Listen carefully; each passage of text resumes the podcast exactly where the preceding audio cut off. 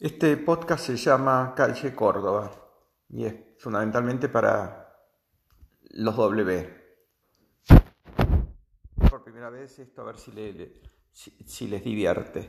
Bueno, la casa de Calle Córdoba en la que vivimos muchos años de nuestra infancia fue la primera casa con, patio y, jardín de fondo que tuvimos.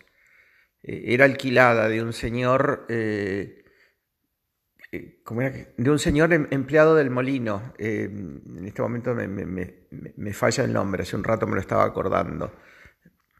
Era una casa de, patios, tenía un patio central y después un fondo muy grande, muy lindo.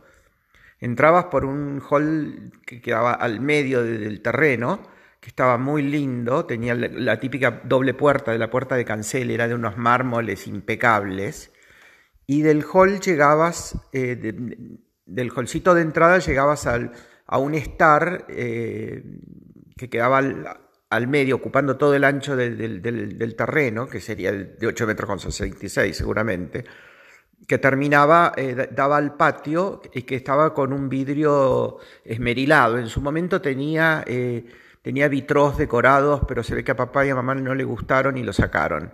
Cuando entrabas al fondo veías un sillón, que creo que era un sillón blanco medio moderno que tuvimos mucho tiempo. De ese hall, a la izquierda, eh, entrando, estaba el escritorio de papá, que tenía un balcón que daba a la calle.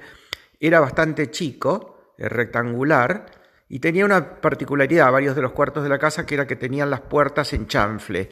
Entrabas al escritorio, hacia la izquierda, una puerta que quedaba en ángulo de 45 grados del cuarto. El escritorio tenía tenía los muebles que contábamos hoy, el escritorio de papá, la biblioteca y el mueble de la Elna, no era mucho más que eso que yo me acuerde.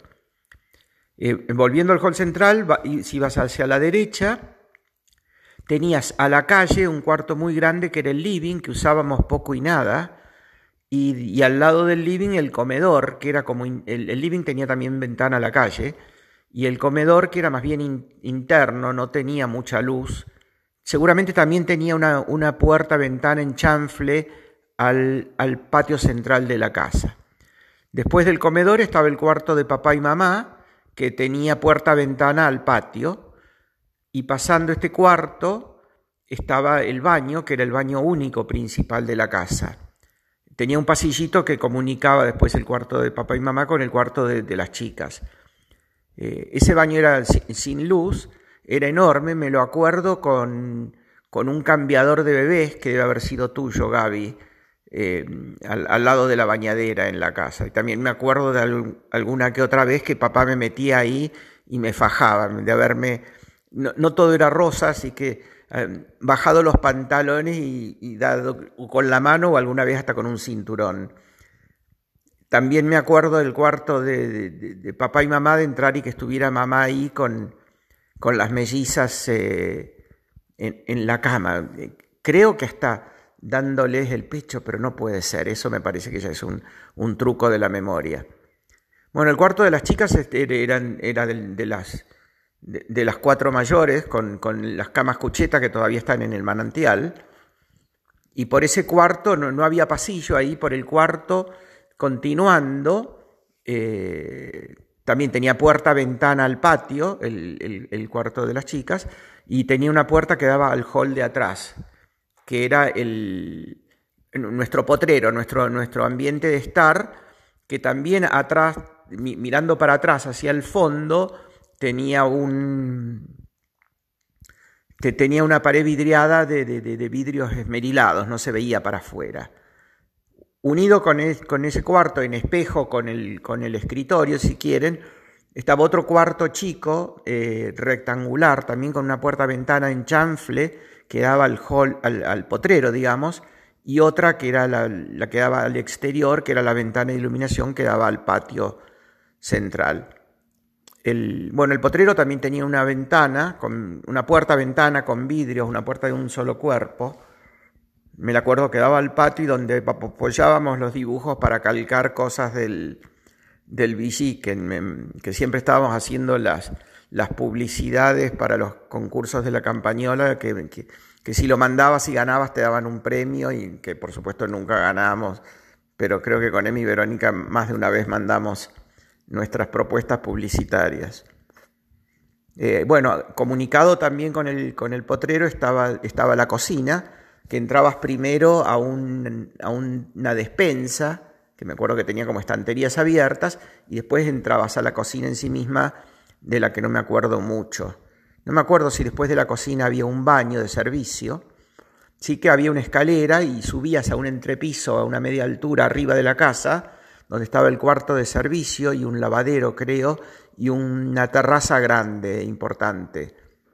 Eh, y atrás, bueno, el, highlight de la casa, que era el, fondo, que primero adelante tenía una cosa muy curiosa, una, una, una pileta, medio pileta fuente, era de una forma oval, rodeada de, columnas, bajita, tendría probablemente 60-70 centímetros de, de, profundidad, pero nos venía bárbaro.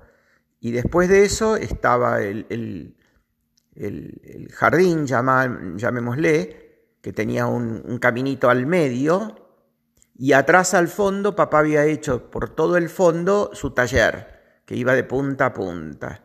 Al lado del taller, a la derecha, estaba el cajón de arena, que, en el que hemos pasado miles de horas.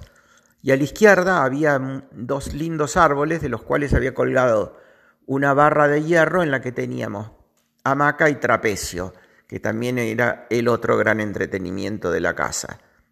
Bueno, había calas, también me acuerdo que para noviembre yo llevaba calas para la Virgen del Rosario, que, le hacíamos los homenajes los, viernes de, noviembre, cuando ya se estaban terminando las clases.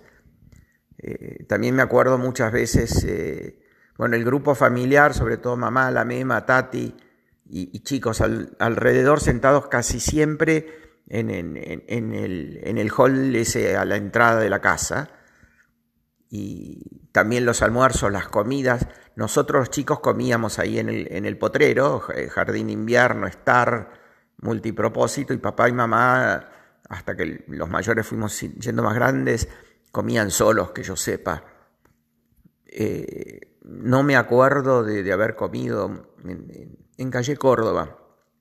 Me acuerdo así cuando papá me regaló el primer tren eléctrico para una Navidad que estaba montado en un chapadur enorme que él había montado las vías de un viejo tren que él tenía que, eh, que era marca Bing y me había comprado una locomotora Merklin y el transformador lo había hecho que parecía de con el que manejamos que tenía una bombita que regulaba la luz que parecía los inventos del, del tío genio del pato Donald esas cosas que hacía papá que hacía así el, gen que heredó Verónica, que siempre hacía inventos caseros y extraños. Eh, me acuerdo también del cuarto de servicio, de sentarme ahí a mirar revistas. Siempre me gustó leer que las mucamas típicos que compraban las, eh, eh, ¿cómo se llamaban? Las radionovelas o fotonovelas, fotonovelas creo que se llamaban, sí. las historias románticas con cuadritos de fotos y diálogos como si fueran un, un cómic pero con fotos.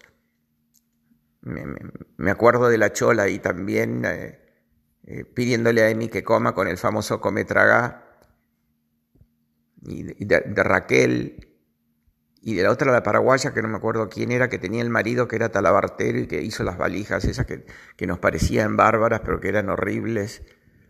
No sé quién era la mujer la que trabajaba en casa, pero creo, supongo que sería cama afuera.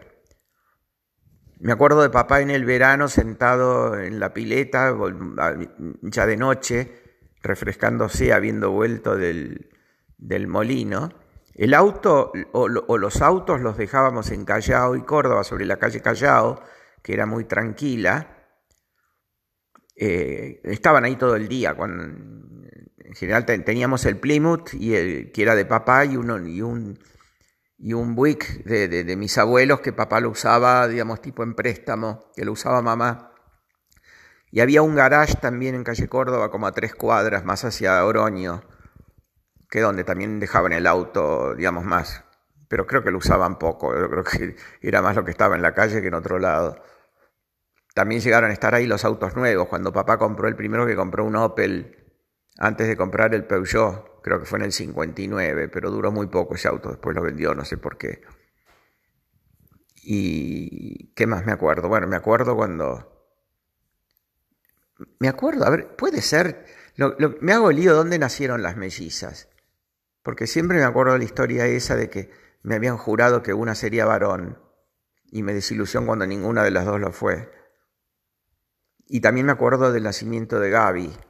Y andan por ahí esas fotos de Gaby en un cochecito en el patio central ese de calle Córdoba.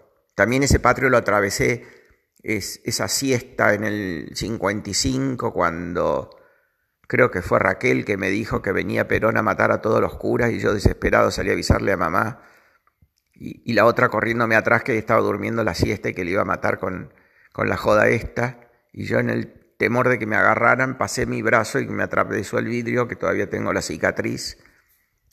Y me acuerdo de mamá abriendo las ventanas diciendo, ¿qué pasa? Viste, saliendo de su cuarto, escuchando el grito y lo lloro, lo que hubiera sido, ¿no? Y después de ahí partir al doctor Sicó para que nos cure, o para que me cure el famoso doctor Sicó, también me acuerdo las visitas de doctor Sicó con su pelo blanco en, el pecho cuando te tomaba la... A, ver cómo respirabas. Qué sé yo, bueno, esos son algunos recuerdos que tengo, espero que ayude para, para generar